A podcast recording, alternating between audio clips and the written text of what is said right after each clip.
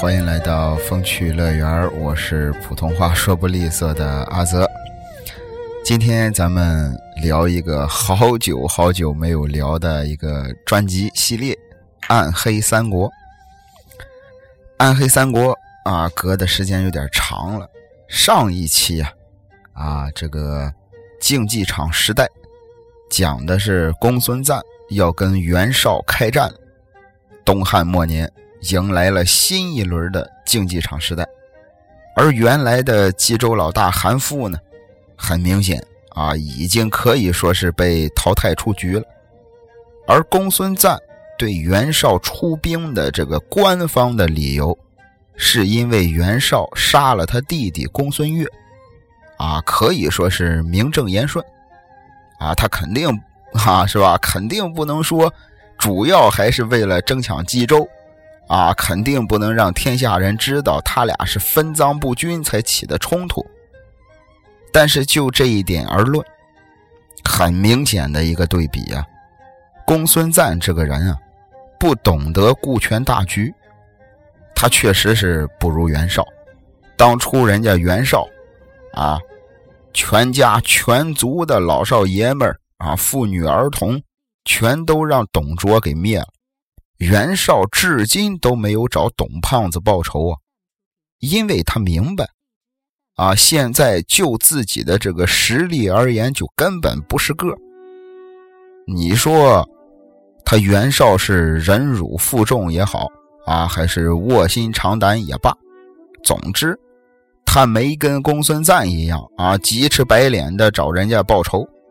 这才有了他袁绍现在的成就，要不很可能早就被董卓给灭了。回过头再看公孙瓒，他就做不到。一个是啊，他高估了自己，低估了袁绍；再一个，就是被眼前的这点既得的利益冲昏了头脑。结果，公孙瓒和袁绍交了几个回合的手之后啊。也都是互有输赢吧，勉强可以算是个平手。后来，董卓啊，董胖子在长安听说了这件事儿，手底下呢有个谋士叫李儒，他给董卓出主意啊，让他假借天子的名义来劝架。书中原文的意思啊，就是说董卓这么做，二人感得。必顺太师，但是我觉得，这也就是些官方的发言啊。董卓这么做呢，其实有两层用意。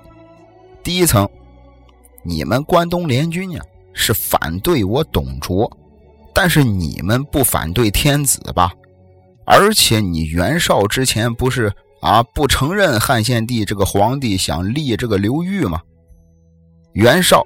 和公孙瓒可以不听我董卓的，但是如果你们敢不听天子的话，那董卓就有理由治他俩了。虽然他也不敢贸然的采取什么军事行动，但是他可以利用汉献帝这个绝招，在政治上制裁他俩，是吧？董卓可以逼汉献帝啊写封圣旨，裁撤了袁绍和公孙瓒的官职。无官无职的俩人再继续带兵的话，那就是跟当年那个造反的黄巾军没两样。关键长此以往的话，很容易引来其他图谋不轨的这些诸侯的落井下石。说白了吧，董卓这就是在逼着他俩和解。那再说这第二层的用意，这第二层啊，哼 就就有意思了啊。如果说公孙瓒跟袁绍真的和解了，哎，听了天子的话，双方握手言和，首先能说明的就是，起码袁绍承认了汉献帝这个天子，那他以后就别想着再另立皇帝这件事儿，直接就断了他这个念想。而且汉献帝刘协跟董卓现在的这个关系，是吧？这么微妙。说白了，汉献帝的意思就是董卓的意思。你们听了汉献帝的话，也就是相当于听了董卓的话。但是关东联军一直打的旗号就是反对董卓，可是现在呢，啊，感觉公孙瓒和袁绍莫名其妙的有种变成董卓马仔的这么个意思了。那这样的话，袁绍这个盟主的威严何在？关东联军的立足根基何在？董卓就是要让朝廷上下，甚至是全天下的人都看看。啊，都看看，这就是你们眼中所谓的义军，也不过都是些唯利是图的小人罢了。就这样，董卓非常漂亮的将了关东联军义军。更关键的是，他也为将来啊关东联军的分裂打了一针催化剂。最后，袁绍和这个公孙瓒没办法。只能是握手言和，关键俩人说实话都是刚刚站稳了脚跟也都不太想打了。最后公孙瓒是忌日班师回家。要说在这一仗中呢，董卓可以说是一个大赢家了啊！其实还有一个小赢家。之前有一次，公孙瓒被袁绍打的是连滚带爬的时候。刘备兄弟仨救过一回公孙瓒的命。这次和平谈判之后，公孙瓒为了答谢刘备的救命之恩，特地向朝廷表荐刘备当上了平原相。当然了，啊，还有人觉得是公孙瓒在这一仗中认识了刘关张兄弟仨的厉害，觉得留在身边是个威胁。总而言之，刘备当上了平原相。稀里糊涂的哈，成了一个小赢家。从这之后，袁绍也就名义上还挂了个盟主的职位而已，在这片土地上可以说是诸侯林立。但是在西边，长安城里，一出好戏就要上演了。此时的这个朝廷内部啊，看似是十分的平静。但其实是暗流涌动，一场谋杀案正在酝酿之中。想必大家都还记得王允王老头吧？啊，王老头就是曹操一开始暗杀董卓事件中借给曹操七宝刀的王允王司徒。就目前而言，在这个长安政府里，王老头绝对算是资历最老的大臣了。换句话说，只要干掉了董卓，他就是下一个保持啊把持朝政的人。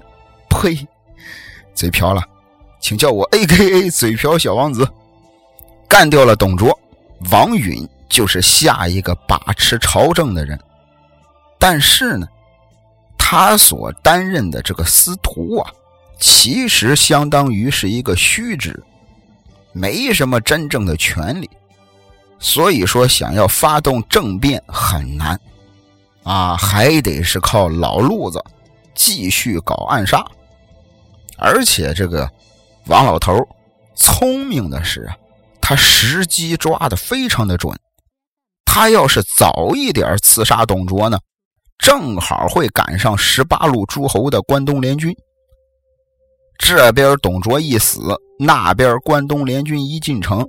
合着他是给别人做了嫁衣，可是到了现在呢，关东联军已经开始窝里反了，自己人跟自己人是矛盾冲突不断，而且在长安这么有利的地理位置，关键啊，交通各方面基本上可以说是与世隔绝了。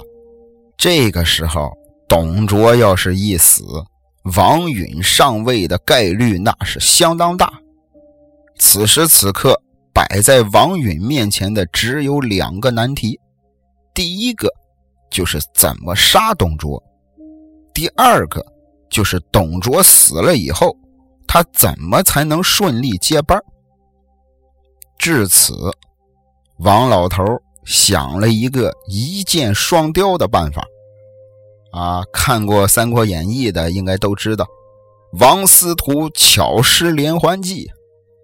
经过上一次从曹操那儿得到的经验教训，王老头觉得，想要杀董卓，必先啊，首先必须得是董卓极其信任的人，而且呢，还必须保证得有这个利益的驱动。人们不是常说吗？最大的敌人往往是身边的人。王允就觉得吕布非常合适，原因也很简单，吕布这个人见利忘义，啊，因为一批良驹就出卖了自己的义父，是吧？因为一辆好车就把自己干爹杀了，这样的人好收买啊。关键是一旦收买吕布成功，基本上可以说是镇住全场了。首先。吕布是董卓最亲信的人，他想要杀董卓，可以说是易如反掌。这不是最主要的啊，最主要的是，董卓死了之后，吕布的这个战斗力，大家是有目共睹啊。长安城里边哪个武将不害怕他啊？哪个大将军会是吕布的对手？杀了董卓。他手下的几十万军马也不会老实，但是也只有吕布是最有可能管束住军队的一个人，而且他自己手底下也有军队，到时候那些啊文官们也肯定是吓得躲在一边不敢吱声。所以说，王老头先是看准了时机，再就是搞定吕布。吕布啊。在这一回合里，绝对是个关键点。用好了吕布这颗棋，朝廷里边，董卓啊，文官武将三方势力全都能摆平。不过，只是啊，可惜了色技俱佳的貂蝉了。其实我觉得，随便胡说两句啊，胡说，各位也是随便一听，貂蝉。从小就在王允家当歌妓，现在呢，也是年方二八的青春年华。反正要是换了我呀，我肯定是不甘心给人家当一辈子歌妓。俗话说“人往高处走”嘛。再说了，这个岁数春心大发什么的也是很正常的事儿。那一天呢，王老头在朝廷里挨了董卓的欺负了。啊！自己回家，在小花园里边偷偷的抹眼泪，结果突然听见旁边有人是长吁短叹。哎，有人叹气呀！小老头过去一看啊，是貂蝉。其实这个时候啊，王允的想法是，这个家里的歌妓可能是谈恋爱了，啊，可能是有点私情了。可是我觉得怎么会这么巧让王允看见了？再说了一个人，还是一个女人，她的这个叹气的声音能有多大？只有两种可能：一种是貂蝉故意让王允听见的，故意叹气叹得很大声；再一种就是这个距离，他离得王允很近，导致王允发现了他。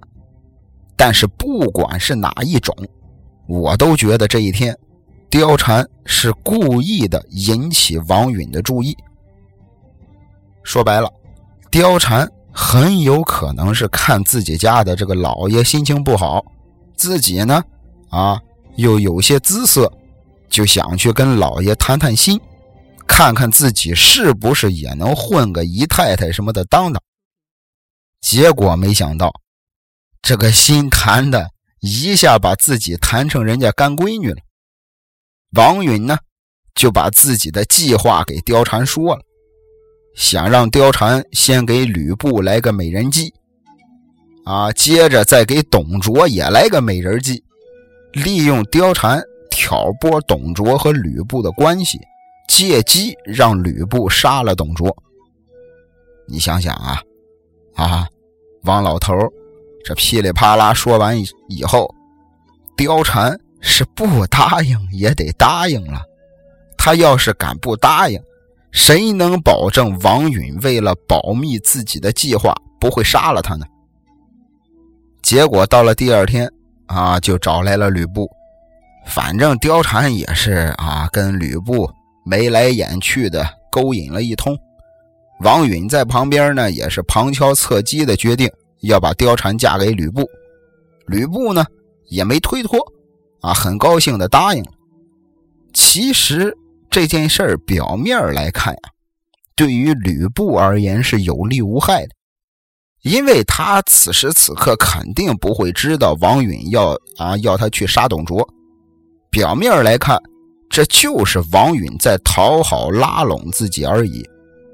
而且吕布一旦答应了婚事，那他的这个地位也可以说是提升了一个档次啊。自己本来就是将军，啊，又是董卓的义子，娶了貂蝉就又是王司徒的女婿了，将来可以说是前途无量。可是。这世间事岂能是接近人意？结果到了第二天，王老头又把貂蝉以歌妓的身份送给了董卓。等到董卓接走了貂蝉之后，王老头啊回过头来又跟吕布说：“意思是我闺女啊已经被董丞相接走了。”啊，正准备给你俩选个好日子，给你俩办喜事儿吕布一听呢，还挺高兴。没想到回去一看，自己的未婚妻正让自己的干爹董卓搂着喝酒呢。这个时候的吕布，啊，用这个想当年单田芳老爷子的一句话说，那就是怒从心头起，恶向胆边生啊！再加上后来，吕布跟貂蝉俩人偷情，还让董卓给逮着了。当时董卓一怒之下，声称要杀了吕布。至此，吕布从董卓那儿既失去了信任，又失去了安全感。如果吕布继续跟着董卓，实话实说啊，董卓什么时候杀他？他自己心里边肯定也没底，但是如果他选择跟王允合作，既能得到貂蝉，而且他也不惧怕王允。其实很多时候就是这样，决定男人和男人之间战争的，永远都是利益之争，而女人呢，不过是大家的一个借口。漂亮归漂亮，啊，美归美。哪怕你美到倾国倾城，但真正倾国倾城的，永远都是对权力的欲望罢了。那么好，吕布已经决定跟王老头合作暗杀董卓了，但是有曹操这个前车之鉴在，吕布啊也得学着留一手啊。经过俩人的反复磋商之后，这次合作。加入了两个附加条件，一个是把董卓身边一直不受重用的李肃拉过来入伙，还有一个呢是让皇帝也参与进来，让他下圣旨骗正在度假的董卓回长安。其实这也是从侧面证明吕布杀董卓是经过官方认证的，是合法的。至此。秘密暗杀团正式成立，而且你会发现，这个组织啊，虽然人数不多，但是每一个人都是关键人物，而且这个天时地利人和，他们也算是都占了，而且这个人和可以说是算得上是宇宙范围的。就这样，刚度完假回来的董卓，自己稀里糊涂的就被吕布给杀了。脑袋呢也被李肃砍了下来。这边董卓刚一死，吕布啊就从怀里边掏出了圣旨，啊，大喊了一声，说是奉诏讨贼臣董卓，其余不问。要知道吕布喊的这一句可是很关键的，意思是打击对象仅仅只是董卓一个人，其他的协从人员概不追究，全部赦免。就因为这一句话，当时才没人进行反抗。紧接着，董卓的家族亲属也都是难逃一死，不分老幼，全部被斩首。从董卓家里抄家抄出来的这个黄金白银都是上百万，绫罗绸缎，啊，这个珍珠宝器不计其数。那么这些赃款赃物被没收了之后，又去了哪儿呢？书中给了四个大字：回报王允。然后王老头是犒赏三军。召集群臣大摆宴席，意思是大家赶紧的啊，一块重新瓜分董胖子死后的利润。其实这也是从当年董卓身上学到的，让大多数人从这件事上受益，那就不会有人跳出来反对你。从目前的局势来看。王允在朝廷里基本上可以算是无敌状态，啊，唯独吕布可能算是上是啊，对他有点威胁了。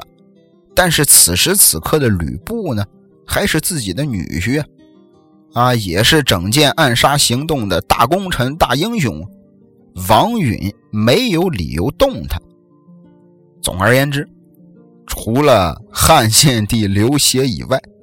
这可以算上是一个皆大欢喜的结局了。为什么除了汉献帝以外呢？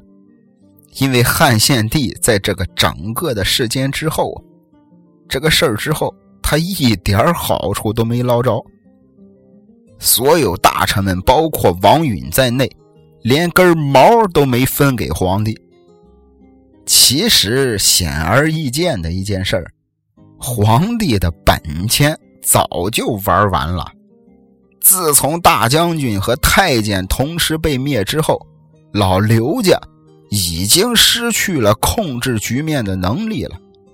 此时此刻的皇帝是属于弱势群体，无论是谁上台，都不会把利益或者是权力白白的送给他。如果王老头把权力啊，又是全部的都交给了皇帝。那接下来，历史又要倒车了。之前这个内外朝什么外戚太监的秩序又会复复燃，啊，又会再来一遍。到了那个时候，王允绝对是第一个死的，而且死的很惨。所以简单来说吧，对于皇帝这件事来说，王允跟董卓没区别。他俩的看法跟做法是一致的，都是不让皇帝掌握实权。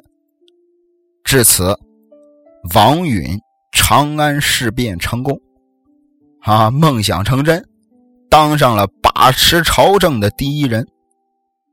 但是没过多久，这老小子哈哈膨胀了。董卓这一死。王允身上当初那种强大的压力就释放，从今往后他就没必要妥协什么。最不该干的一件事就是杀了文坛的泰斗蔡邕。蔡邕这一死，朝廷上下的这个气氛骤变。王允杀了董卓，却把杀气留在了手里。啊，有人咒怨。有人辞官，不少人都为蔡邕流泪。说句实在的啊，蔡邕的死啊，也怪他人缘太好，当时给他求情的人太多了，求情的人越多，那王允就会觉得这个人对自己的威胁越大。咱刚才也说过啊，当初的那个秘密暗杀团，可以说是占尽了天时地利人和。其实我认为啊，在一个社会团体当中，人和是最难的。王允杀死蔡邕的刀，顺便也把这个“和”字给劈散了。再说句实在的啊，跟董卓相比，王老头他的这个水平差远了。他杀蔡邕，他打击的面太广了，他打击的是整个知识分子、整个名人名士阶层啊！啊，还不叫人写史书，他这是在自己给自己找麻烦。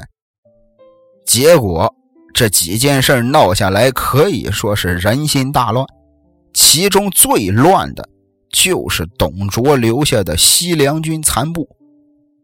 简单来说啊，西凉军残部当时的这个局势主要是两部分，一部分就是吕布和李肃在长安的部队，另一部分就是董卓的嫡系，为主的就是李傕、郭汜、张继、樊稠。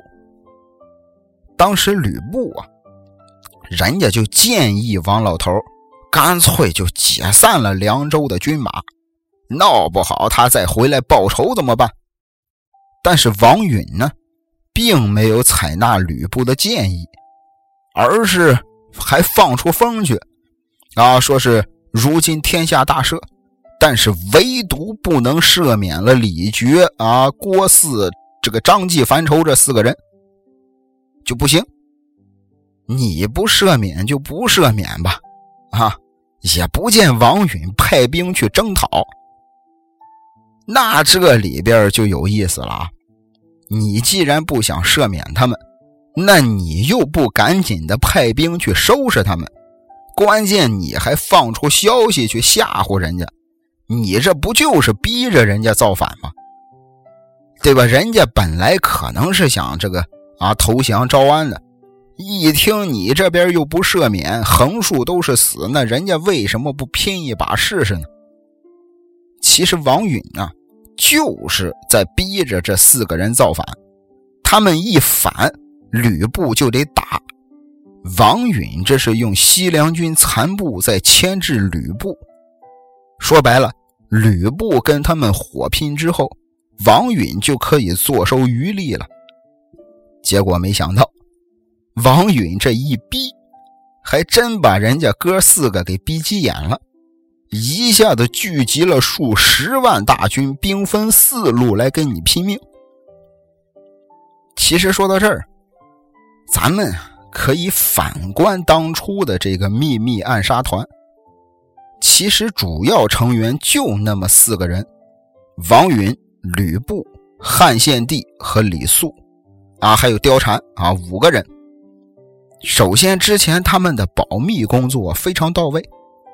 董卓死的时候，可能都还不知道这是怎么回事其实他们五个人分工协作是环环相扣，这效配合打的，哎呀，极其完美。但是咱们中国人有句老话，叫“只可共患难，不可同享福”。往往大家伙在一块创业、一块这个受苦的时候。都能拧成一股绳，非常团结。反而到了最后，啊，有所成就或者是分配利益的时候，会产生矛盾，分崩离析。再看这秘密暗杀团也是一样。先是王老头分配利益的时候，直接就剔除了汉献帝，然后又引来了李傕、郭汜，想要牵制吕布。紧接着，李肃因为这个遭了偷袭，败走三十里。吕布又找借口说这个李肃错了自己军队的锐气，直接杀了李肃。因为李肃也是大功臣，当初是李肃第一个割下了董卓的人头请功的。也就是说，对于吕布来说，在将来的发展中，李肃是个不小的威胁。你看。此时的秘密暗杀团已经是乱成一锅粥了，或者更准确的说，王允政权已经大势已去。这个时候可以说是内忧外患之际，吕布呢就来劝王老头，意思是咱一块逃命吧。哎，反正是三番五次的劝了王允好几回，王允呢就是不走。最后，吕布自己带了点兵逃跑了，去投奔袁术了。那么，王允为什么不肯走呢？其实这件事儿啊，表面上来看，王允出逃是非常可行的，但是有一个非常关键的问题需要考虑，那就是汉献帝。王允费劲巴拉，好不容易有了今天的身份和地位，他要是自己跟着吕布跑了，把汉献帝留给李傕郭汜，然后一块儿去投奔关东联军。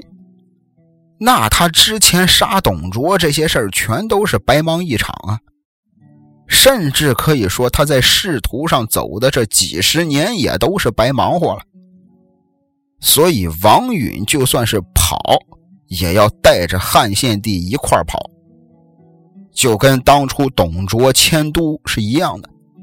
但是，人家董卓之前还有个大本营，还有凉州啊，人家能往长安跑。他王允能往哪边跑呢？带着皇帝去投奔关东联军，到时候他是要兵没兵，要人没人啊！这就相当于是给人家关东联军送了个大礼呀。人家袁术啊，或者袁绍，甭管是谁吧，把皇帝往跟前一揽，啊，说句王允，你去忙你的吧，就没这小老头什么事儿了。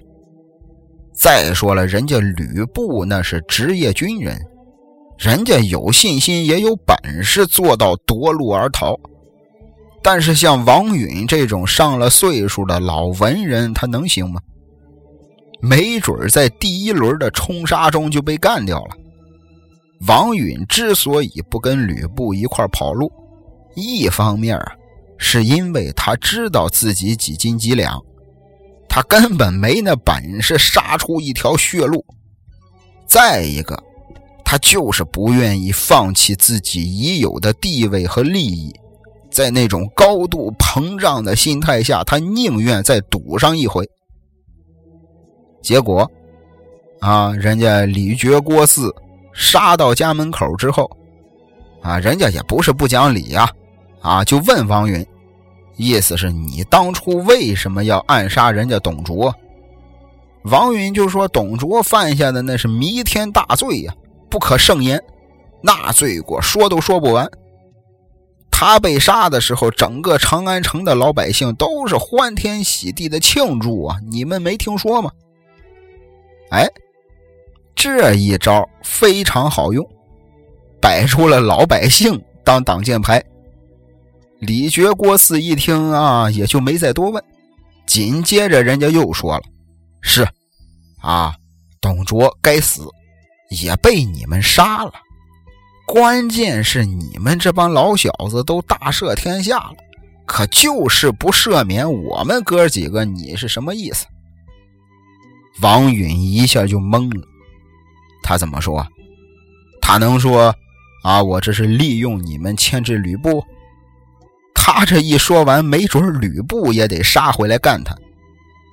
就这样，啊，一时词穷的王允被李傕、郭汜他们给宰了。不过幸好，王老头啊留下了一个忠君报国的美名。那么王允死了之后，李傕、郭汜他们有两个选择：一个是杀了汉献帝，直接自己当皇帝。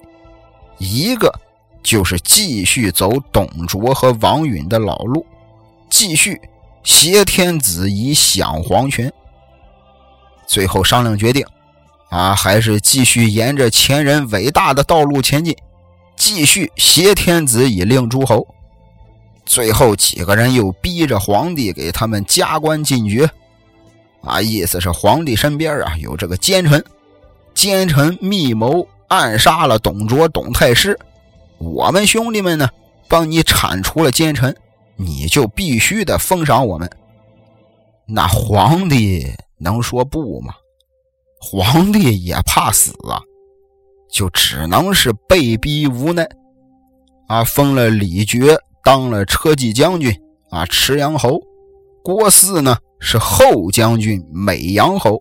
樊稠是右将军、万年侯，张继为骠骑将军、平阳侯。反正哥四个都是败将封侯了，因为是皇帝亲自下的圣旨，东边的关东联军也没人跳出来反对。至此，西北董卓的势力落在了李傕郭汜的手里，他们又成了新一轮把持朝政的风云人物。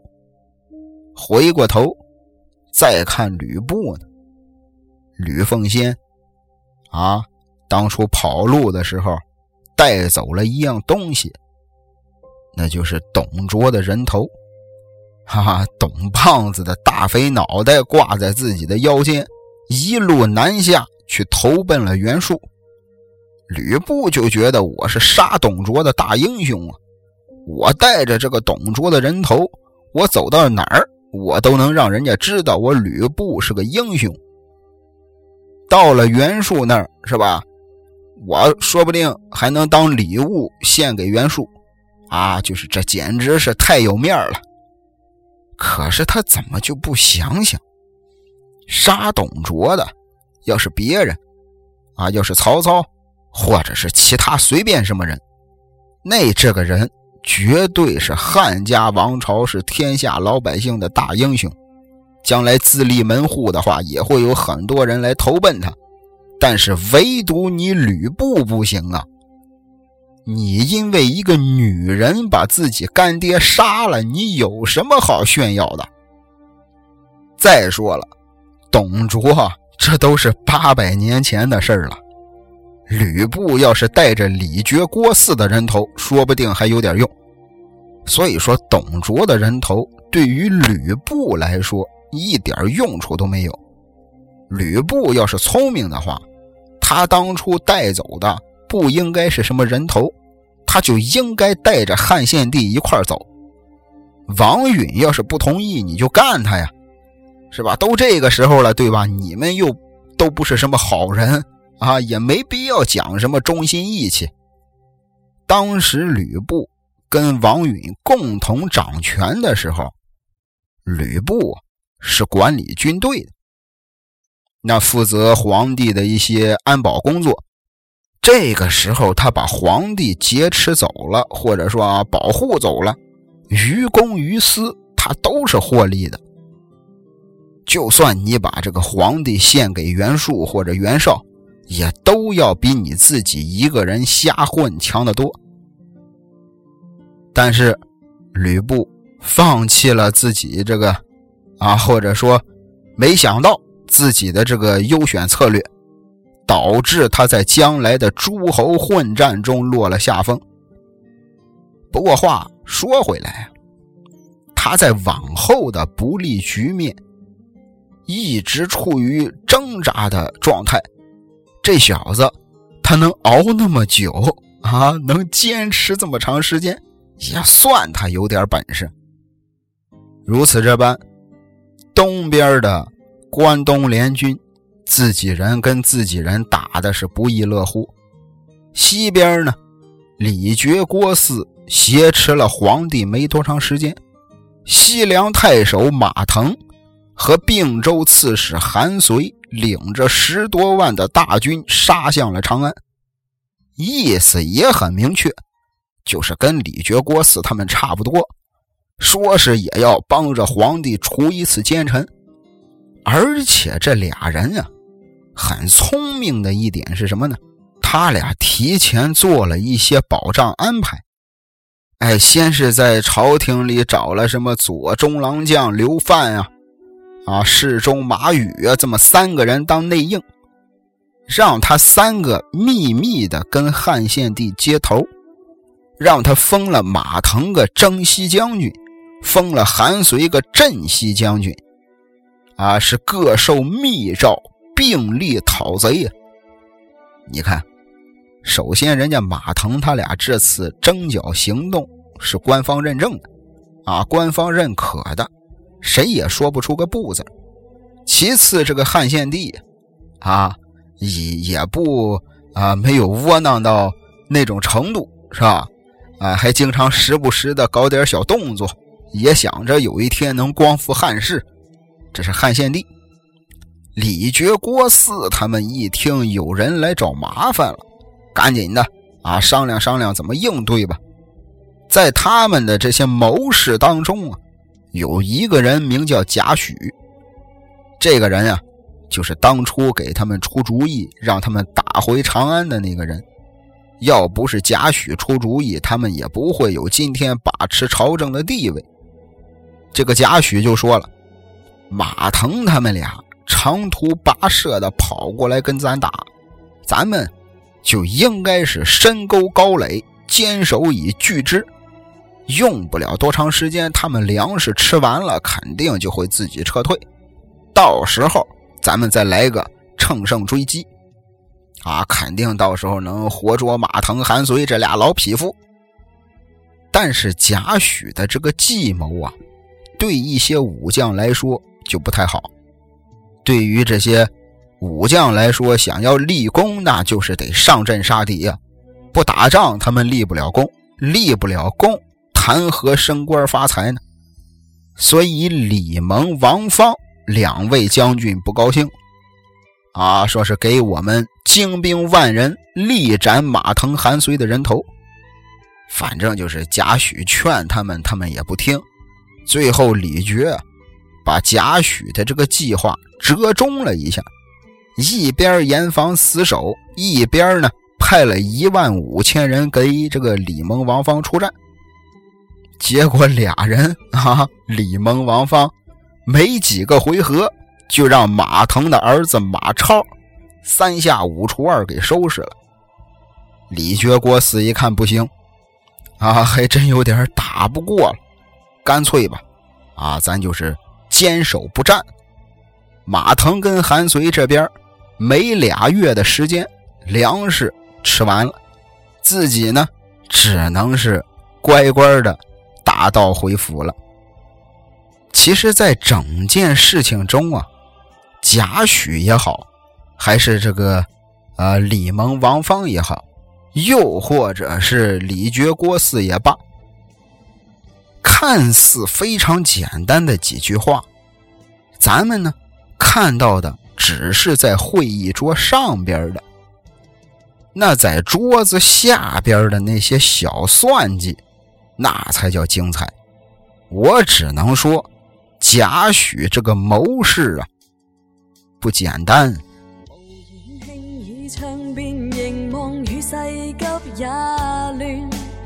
似个风寒满肚郁结，怒骂着厌倦。徐徐付出烟圈，回望以往的片段。比许风雨，我也经过，能立到目前。